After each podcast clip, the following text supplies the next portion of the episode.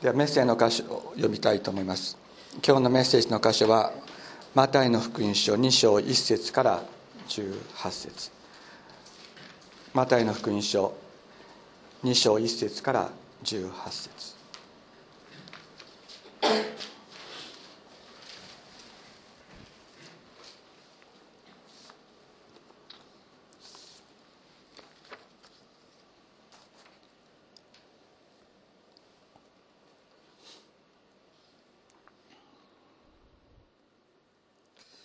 マタイの福音書2章1節。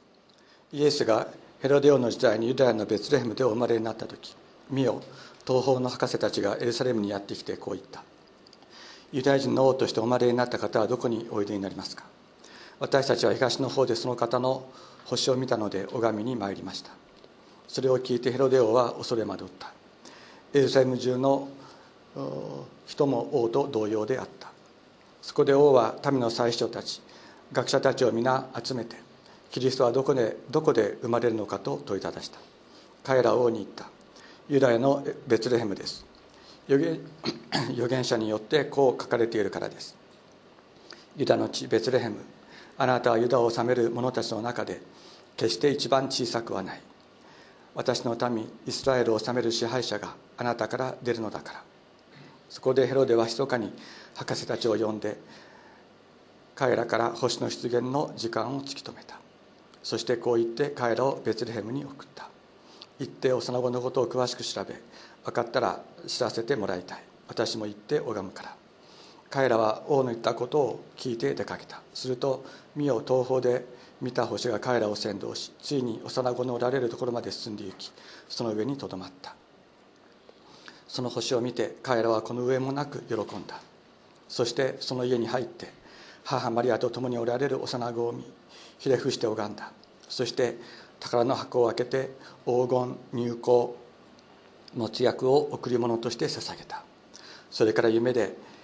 ヘロデのところへ戻るなという戒みを受けたので別の道から自分の国へ帰っていった。彼らが帰っていった時見よ主の使いが夢でヨセフに現れていった。立って幼子とその母を連れエジプトへ逃げなさい。そして私が知らせるまでそこにいなさい。ヘロデがこの幼子を探し出して殺そうとしています。そこでヨセフは立って夜のうちに幼子とその母を連れてエジプトに立ち退きヘロデが死ぬまでそこにいた。これは主が預言者を通して私はエジプトから私の子を呼び出したと言われたことが成就するためであった。その後ヘロデは博士たちに騙されたことが分かると非常に怒って人をやってベツレヘムとその飢饉近辺の2歳以下の男の子を一人残らず殺させた。その年齢は博士たちから突き止めておいた時間から割り出したものである。その時預言者エレミアを通して言われたことが成就した。ラマで声がする。泣きそして嘆き叫ぶ声。ラケルがその子らのために泣いている。ラケルは慰められることを拒んだ。子らがもういないからだ。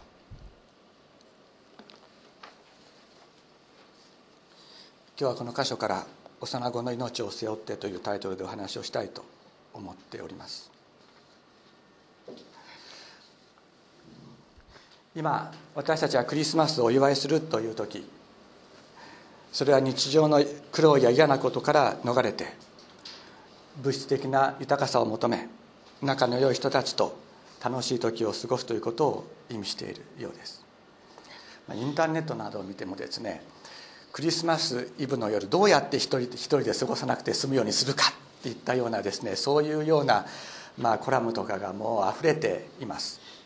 どのようにして自分を楽しむこと楽しませることができるか楽しむことができるのか。それが、えー、このクリスマスの時となっているようであります。しかし3月11日の大震災によって被災されたお一人お一人のことを思う時先ほど私たちは祈りましたけれども本当にお一人お一人のところに主が今日明日訪れてくださることを本当に祈らずを得ません。私たちはクリスマスの本質的な意味というものに立ち返らなければならない。それがこの年のクリスマスであろうと私は思います。今お読みした箇所それはイエス様がお生まれになった時。お生まれになった後ですね。お生まれになってから、えー、しばらく経ってからですけれども異教徒であったメソメソポタミアの、えー、先生術師博士というのは先生術師ですね。ですからこの人たちはユダヤ人でなでもないしだからユダヤ教徒でもないしクリスチャンでもないし言うならば異教徒なんです。先生術をやってた人たちだとそういう人たちがユダヤ人の王としてお生まれになったイエス様を拝みに来たというんです。星を見てたらですねなんかきっと不思議な星が現れたに違いない。でそれを見てああユダヤに王様が生まれたんだというふうに彼らは知ってそして拝みに来たということであります。実はあの歴史的な記録にはですねあのローマ時代のネロの時代にもやはり同じようなことがあった。そしてネロの時代にやはりメソポタミアからローマまであの先生術師たちが行ったという記録があるそうです。ですからそういうことはあのこれに限ったことではなかったのかもしれない。いずれにしろですねそのメソポタミアの先生術師たちがユダヤ人の王としてお生まれになったイエス様を拝みに来たという記事とですねその後の幼児の大虐殺について書かれているのが今日の箇所であります。世の救い主としてイエス様がお生まれになったという喜ばしい出来事の後になぜ幼児の虐殺という目を背けたくなるような出来事が起こったのでしょうか。しかもこの福音書の記者はですね預言者エレミアを通して言われたことが成就したと言っています。つまり主が神様が予言しておられたことだとこの福音書の記者は理解しそしてそのように書いたのであります。つまりこのように預言者によって予言されていたことであるとするならばそれは神様の余地の中にあることであった。もし神様があらかじめ知っておられたのであれば余地の中にあったのであるならなぜ神様はこのような虐殺が起こることを事前にお止めにならなかったのでしょうか。あるいはなぜイエス様だけが逃れて他の子供たちを見殺しにしたんでしょうか？どうして他の子供たちも一緒に逃げるように逃げることができるようになさらなかったのか？私たちはこのようなこの事実に戸惑います。しかもなぜ聖書は読む私たちの中に疑いや反発あるいは戸惑いそういったようなものが起こってくるようなことをわざわざ記録として残したんでしょうか？私の頭はたくさんのクエスチョンマークでもう溢れてしまいます。しかしこの聖書がですねこのことを記録として残してくれているからこそ私たちはこの年私たちの国を襲った3月11日の大地震そして大津波で家族を失った方々家を失った方々そして今も痛みと苦しみの中にある方々の心のそばにいてそしてこの方々と共に聖書の言葉を分かち合うことができるのかもしれません。大震災から半年を過ぎたある日私は私のメルマガの読者で津波の襲来によって大きな被害を受けたある町に住むクリスチャンの方とお電話でお話をする機会を与えられました。その方自身は高台に住んでいたのですけれども車で地震の後ですね車で海岸に近い保育園にいる自分の子供を迎えに行ったりあるいはお隣の家のお子さんを探しに行ったりと。まさに間一髪のところで津波の襲撃を免れたというお話でした。そして高台に逃れた後に津波が町と人を飲み込んでいくのを見なければなりませんでした。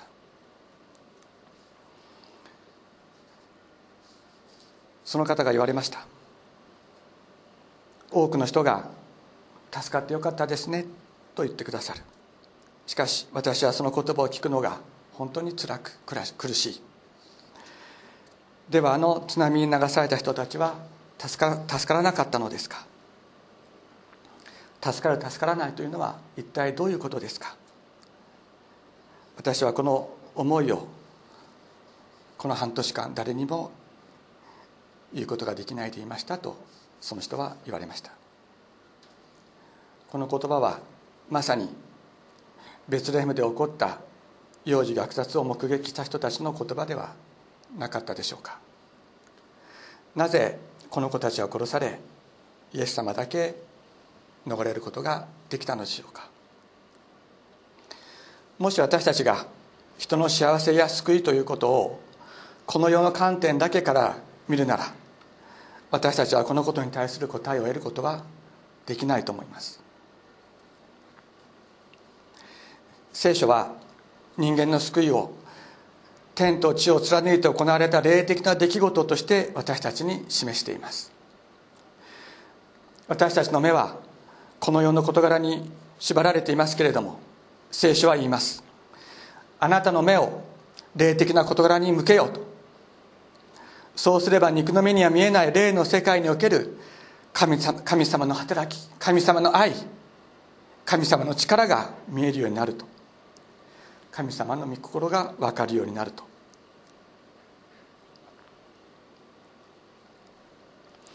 聖書はイエス様はこの世の罪を取り除くために来られたと言います。神様の永遠の命の世界と人の世界を隔てているものそれが罪です。これを取り除くために来られたのがイエス様です。ではどのようにして世の罪全人類の罪を取り除き人を神様の永遠の命の中に生きるものとするのか。それは十字架に殺され流されたイエス様の十字架の血潮によってであります。イエス様は十字架に殺されるため貼り付けにされて血を流すためにこの世に来られたのであります。神の子イエスの血は全ての罪から我らを清める。ベツレヘムで殺された幼子たちはイエス様が全人類の罪を取り消す十字架の技を行うことができるようになるためにこの時イエス様に代わって殺されたのであります。イエス様が逃れなかったらあの子たちが殺されることはなかったのです。まさにイエス様に代わってこの子たちが殺された。十字架に命を捨てになったイエス様はこの死んだ幼子たちの霊をお見捨てになるでしょうか。彼らの霊を読みに捨ておくことをなさるでしょうか。復活なさったイエス様がこの子たちを読みに置き去りにして自分一人だけ復活なさるということがあるでしょうか？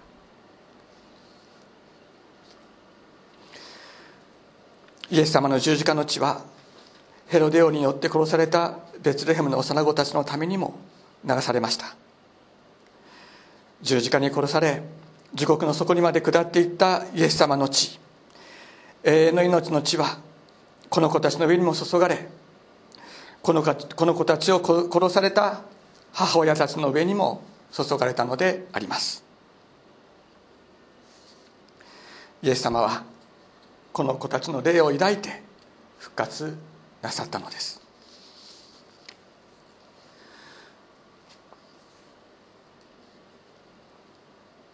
3月11日の大震災大津波の後市役所の防災放送の係の女性が津波が押し寄せてきているにもかかわらず最後まで避難を呼びかけて命を落とされたというニュースを私たちは聞きました主イエス様は言われました人がその友のために自分の命を捨てるこれよりも大きな愛はないと。3月11日の大震災でこの肉の命を失われた方々の霊をイエス様はどのように見ていらっしゃるでしょうか。この方は一人一人の一人一人一人をその名で名で呼ぶ方であります。一人一人を創造なさった方であります。私たちがこの方々を心配する以上にイエス様ご自身が一人一人を心配し一人一人にを呼びかけ呼び招いていらっしゃるのであります。この方が私たちの神であります。この方が私たち一人一人のために生まれてくださいました。この方が握ってくださる。この方が握っておられるものを奪い取ることができるものは天にも地にも存在しないのです。王の王主の主が生まれてくださいました。来てくださいました。私たちはこのことを本当に感謝しこの方のご来臨を、えー、ご降誕を心からお祝いしたいと思います。お祈りをしましょう。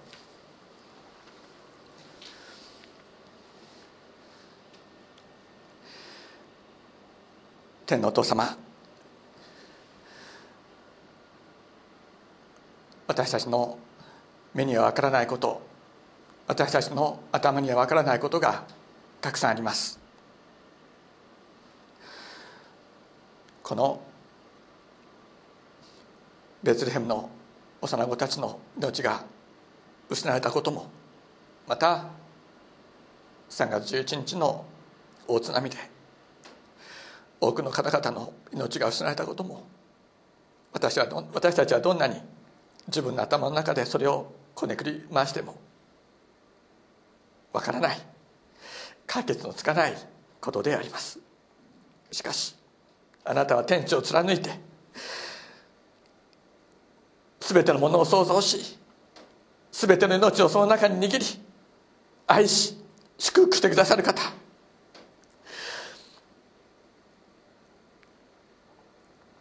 ベツレヘムの幼子たちの命を握っておられた。あなたは大震災で命を落とした方々の命をも握ってくださっていると私たちは信じております。主イエス様どうぞこのクリスマスの時あなたにしか与えることのできない癒しと慰めをどうぞこの地に住む全ての者たちにお与えくださいますように心からお願いいたします。私たちの中に生まれてくださったあなたがどうぞいよいよ大きく私たちの中で光を照らしてくださいますように心から感謝して尊いイエス様のお名前によってお祈りいたします。アメン。